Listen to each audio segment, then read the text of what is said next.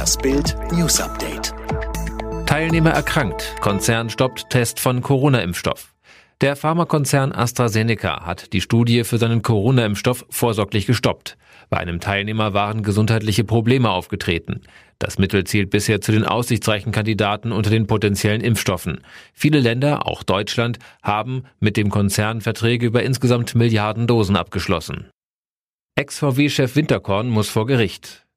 Knapp fünf Jahre nach dem Auffliegen der Abgasaffäre bei Volkswagen hat das Braunschweiger Landgericht die Betrugsanklage gegen Ex-Konzernchef Martin Winterkorn zugelassen. Das teilte die zuständige Kammer am Mittwoch mit. Winterkorn muss sich den Vorwürfen damit in einem öffentlichen Verfahren stellen.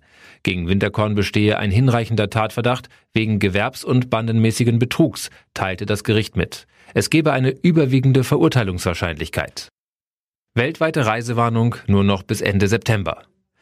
Die Reisewarnung für rund 160 Staaten gilt nach Angaben der Bundesregierung nur noch bis zum 30. September. Das Bundeskabinett beschloss am Mittwoch eine entsprechende Verlängerung, wie eine Sprecherin des Auswärtigen Amtes sagte.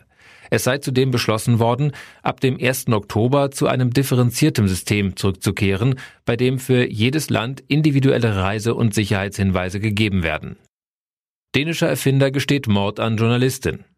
Der dänische Erfinder Peter Matzen hat den Mord an der Journalistin Kim Wall in seinem U-Boot gestanden. Bereits im April 2018 wurde er zu lebenslänglich verurteilt. In einem am Mittwoch ausgestrahlten Dokumentarfilm antwortete Matzen am Telefon auf die Frage, ob er die junge Frau im August 2017 getötet habe, mit Ja.